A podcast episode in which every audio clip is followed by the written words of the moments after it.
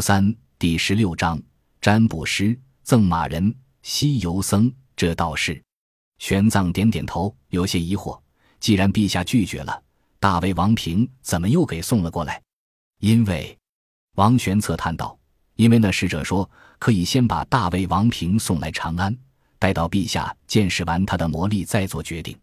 如果陛下见到大魏王平仍然拒绝出兵，波斯人就把他无偿送给陛下。”玄奘顿时惊呆了，那波斯使者竟然如此有信心，信心十足，仿佛在他看来。只要大魏王平来到长安，就必定能让陛下出兵西突厥。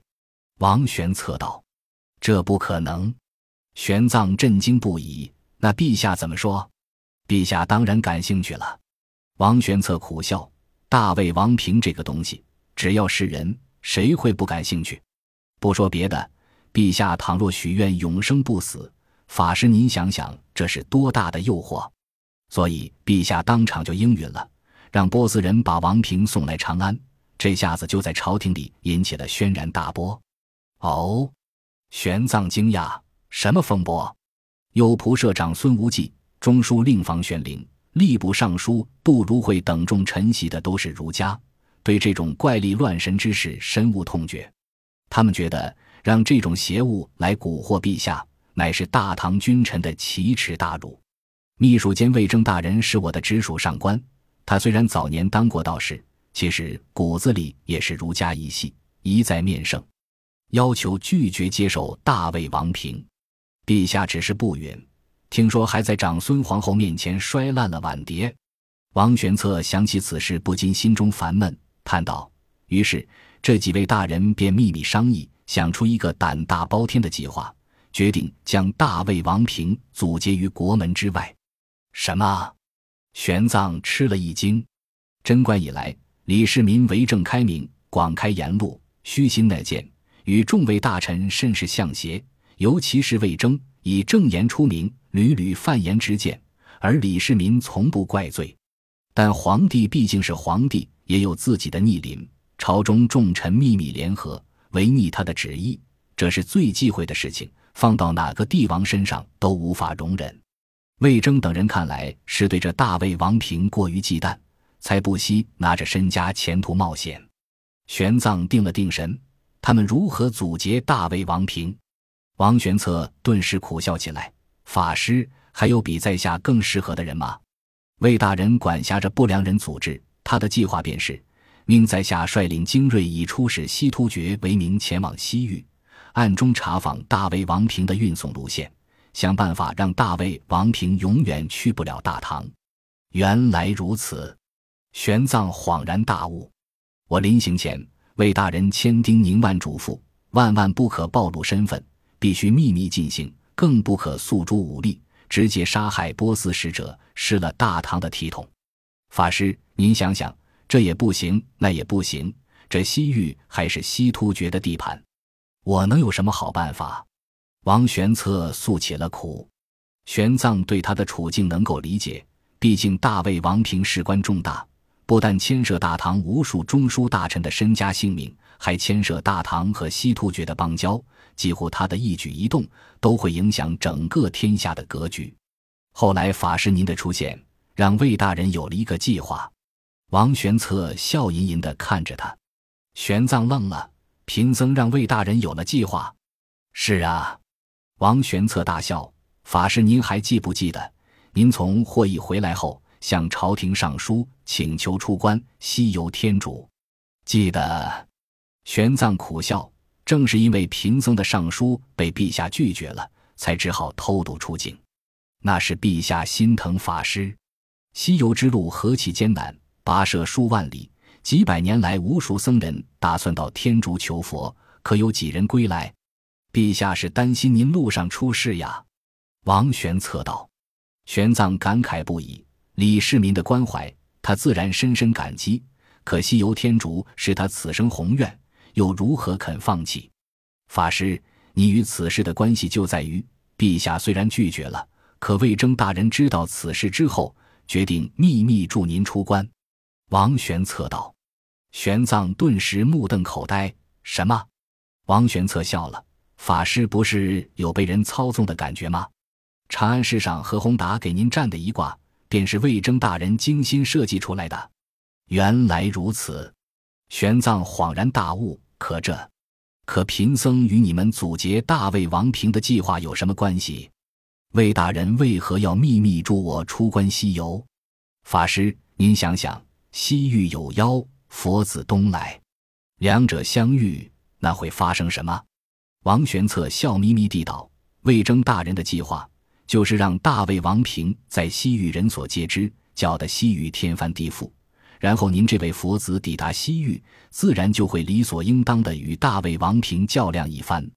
而我呢，则躲在暗中将大魏王平的秘密搞清楚，看看波斯人到底有什么图谋。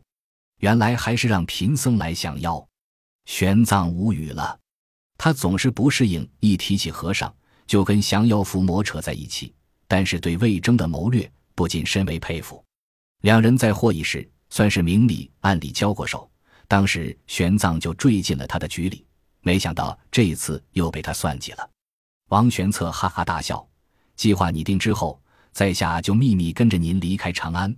还记不记得在瓜州、凉州都督李大亮下访谍要抓您？是啊，玄奘道。是瓜州小吏李昌私回访谍，劝我尽快出关。李昌是在下的人。王玄策笑道。玄奘苦笑不已。那个赠您红马的胡人老翁，自然也是我手下的不良人。当时我原本想让他送您前往伊吾，没想到您竟然自己找了个胡人石盘陀让他送您。我没了办法，只好让那老翁把红马送给您。好歹不能辱没了何宏达的名头，得把这老兽红马安桥有铁八个字给圆了呀！王玄策笑着讲述。然后呢，我就在一屋等待法师，没想到过了好几天，法师竟然还没到一屋。贫僧在漠河岩气中迷了路。玄奘感慨：进入沙漠的第二天便失手打翻了清水，四夜五日没有喝过一滴水，险些倒闭于沙漠之中。王玄策大为意外。仔细一想，不禁阵阵后怕。阿弥陀佛，神佛保佑！我当时竟然没算到这种意外。倘若法师真有个闪失，魏征大人非把我斩了不可。随即，王玄策开始仔细讲述自己的行动。他知道波斯使者冒充的商队与燕齐使者同行之后，便安排人把燕齐人前往大唐，要求更改思路的消息透露给了屈文泰。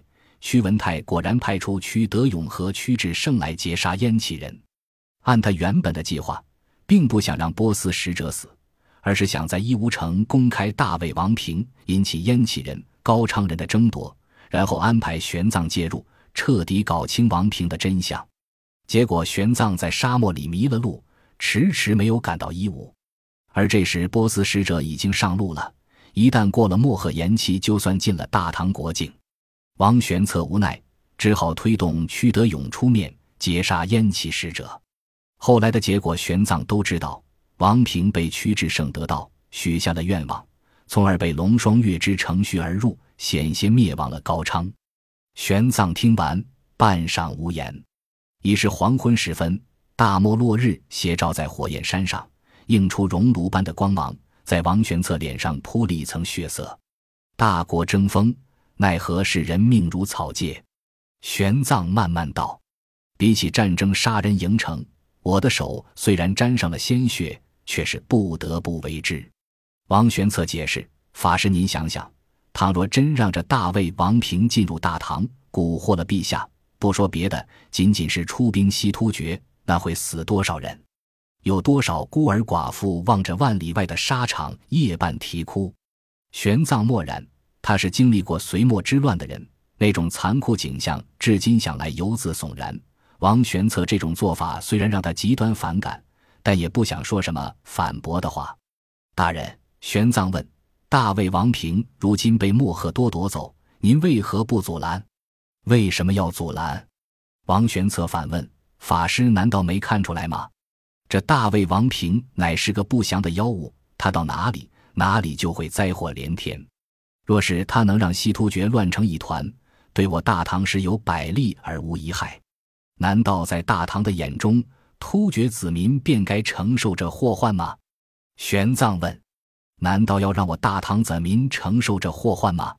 王玄策冷笑：“法师难道忘了薛举、窦建德、王世充、刘武周之流吗？隋末大乱之时，若非突厥在幕后支持挑拨，我中原何至于内战十七年，百姓十室九空，千里无鸡鸣？要让我大唐百姓丰衣足食，不受兵灾，唯一的办法就是让自己强大，让敌人衰弱。”玄奘不想再说什么了，站起身来核实。既然如此，贫僧便去走那如来大道，大人就去西突厥看那烟花满天吧。法师要去哪里？王玄策追过来问。高昌，玄奘牵来自己的马匹，骑了上去。法师，王玄策牵住他的马。高昌的危机已经化解了，法师何必再去？不如赶紧西行吧。您在西域通行。肯定要去西突厥王庭取得他们的官方过所，恰好我也要去见统叶护可汗，不如咱们一路同行，也好有个照应。多谢王大人。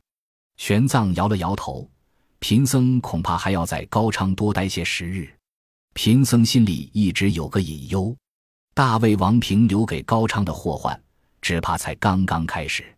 高昌王对贫僧如此厚待，此时此刻我又怎么能离开？大人告辞。玄奘说完，催动战马，泼辣辣的朝着高昌王城的方向疾驰而去。王玄策久久站立，凝望着他的背影，良久才道：“列队前往西突厥王庭。”本集播放完毕，感谢您的收听，喜欢请订阅加关注，主页有更多精彩内容。